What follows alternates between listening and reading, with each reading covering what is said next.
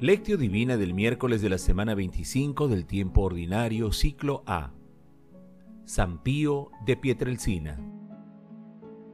No lleven nada para el camino, ni bastón y alforja, ni pan ni dinero. Tampoco lleven túnica de repuesto. Cuando entren en una casa, quédense en ella hasta que se vayan de aquel sitio, y si no los reciben, al salir de aquel pueblo, sacudan el polvo de los pies como testimonio contra ellos. Lucas capítulo 9 versículo del 3 al 5. Oración inicial. Santo Espíritu de Dios, amor del Padre y del Hijo, ilumínanos con tus dones para que podamos comprender los tesoros de la sabiduría que Jesús nos quiere revelar en este día Otórganos la gracia para meditar los misterios de la palabra y revélanos sus más íntimos secretos. Madre Santísima, intercede ante la Santísima Trinidad por nuestra petición. Ave María Purísima, sin pecado concebida. Lectura del Santo Evangelio según San Lucas capítulo 9 versículo del 1 al 6. En aquel tiempo Jesús reunió a los doce y les dio poder y autoridad sobre toda clase de demonios y para curar enfermedades. Luego los envió a proclamar el reino de Dios y a curar a los enfermos diciéndoles, No lleven nada para el camino, ni bastón y alforja, ni pan ni dinero, tampoco lleven túnica de repuesto. Cuando entren en una casa, quédense en ella hasta que se vayan de aquel sitio, y si no los reciben, al salir de aquel pueblo sacudan el polvo de los pies como testimonio contra ellos. Fueron entonces de pueblo en pueblo anunciando el Evangelio y curando enfermos por todas partes. Palabra del Señor. Gloria a ti, Señor Jesús.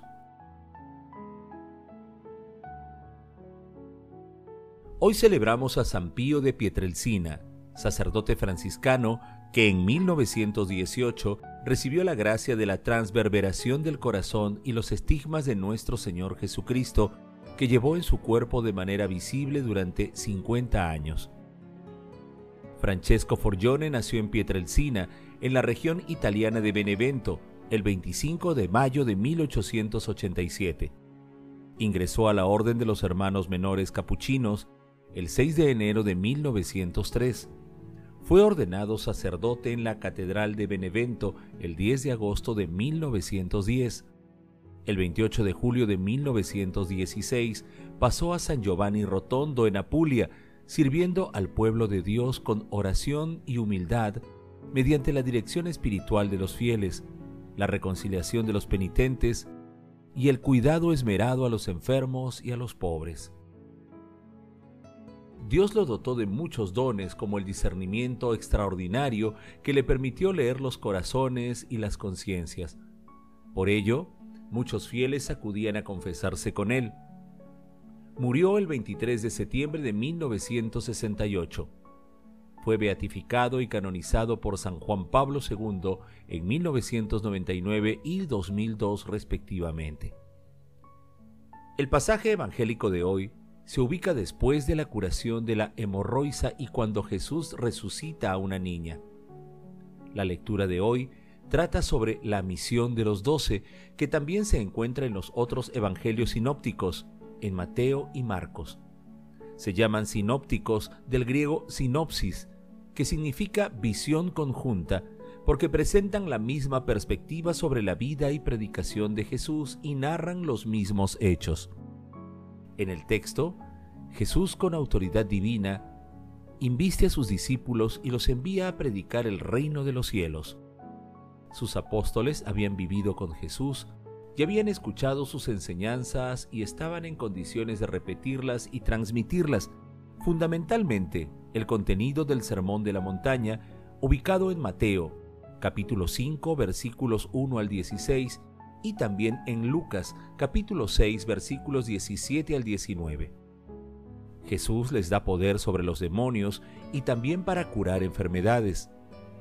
Las instrucciones que Jesús imparte tienen como fin hacer comprender a los doce que el actor principal de la misión es Dios Padre y que deben confiar absolutamente en su providencia y entregarse completamente a esta obra divina, despreocupándose de lo que puedan necesitar en el camino.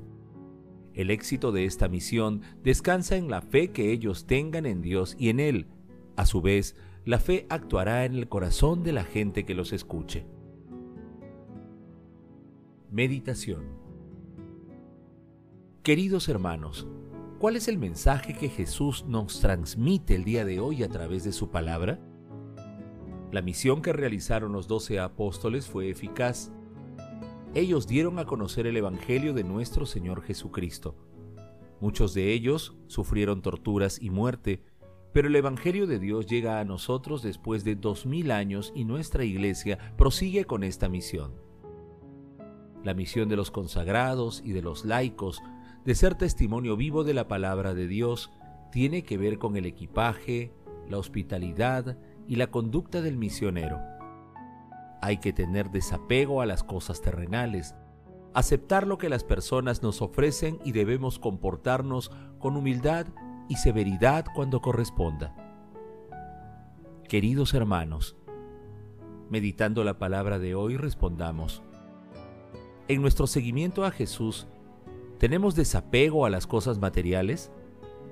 ¿Rezamos por las personas que tienen más necesidades espirituales y materiales? Hermanos, que las respuestas a estas preguntas nos ayuden a purificar nuestro seguimiento a nuestro Señor Jesucristo. Tengamos en cuenta un hermoso pensamiento de San Pío de Pietrelcina todo el mundo puede y debe propagar la gloria de Dios y trabajar por la salvación de los hombres, llevando una vida cristiana, rezando constantemente al Señor. Venga tu reino, que no caigamos en la tentación y líbranos del mal. Esto es lo que debemos hacer, ofreciéndonos completa y continuamente al Señor para este fin. Jesús nos ama. Oración. Dios Padre Todopoderoso y Eterno, que concediste a San Pío de Pietrelcina la gracia singular de participar en la cruz de tu Hijo, y por su ministerio renovaste las maravillas de tu misericordia, concédenos por su intercesión que, compartiendo los sufrimientos de Cristo, lleguemos felizmente a la gloria de resurrección por nuestro Señor Jesucristo. Amén. Dios Padre, concede los dones apostólicos a todos los consagrados de la Iglesia para que, fieles al envío de nuestro Señor Jesucristo, anuncien el Evangelio, curen a los enfermos y liberen a las personas de sus males físicos y espirituales. Padre eterno, te suplicamos admitas en tu reino a todos los difuntos de todo tiempo y lugar para que puedan contemplar tu rostro. Protege, Señor, a las almas de los agonizantes, para que lleguen a tu reino.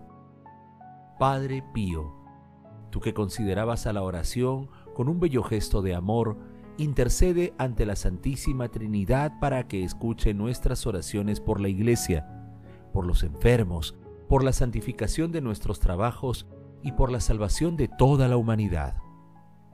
Dulce Madre María, Madre Celestial, Madre de la Divina Gracia, intercede ante la Santísima Trinidad por nuestras peticiones.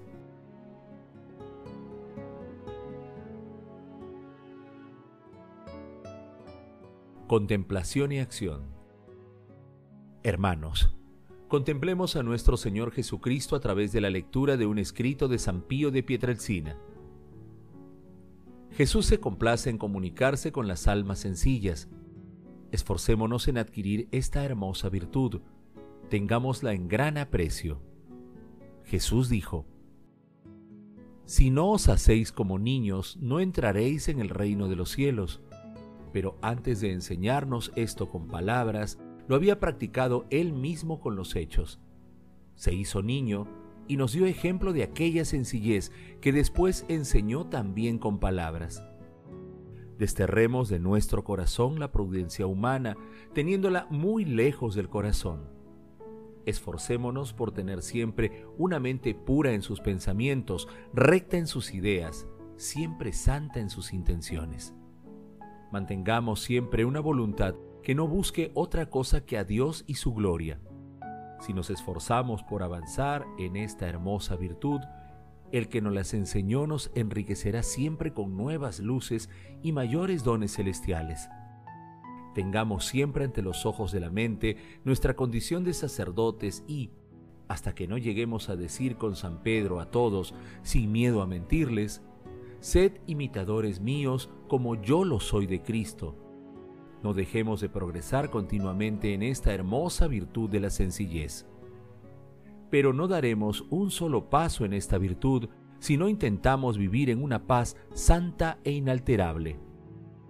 Dulce es el yugo de Jesús, su peso ligero.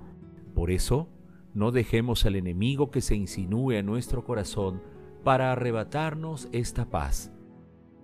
Queridos hermanos, pidamos diariamente la intervención del Espíritu Santo para que nos conceda los dones apostólicos que nos permitan, en el santísimo nombre de Jesús, acercar a nuestros hermanos al amor y a la misericordia de Dios.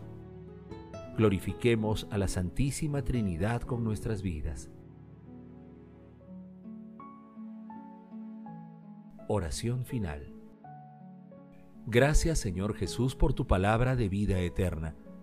Que el Espíritu Santo nos ilumine para que tu palabra penetre a lo más profundo de nuestras almas y se convierta en acción.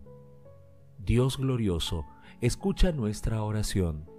Bendito seas por los siglos de los siglos. Madre Santísima, intercede ante la Santísima Trinidad por nuestra petición. Amén.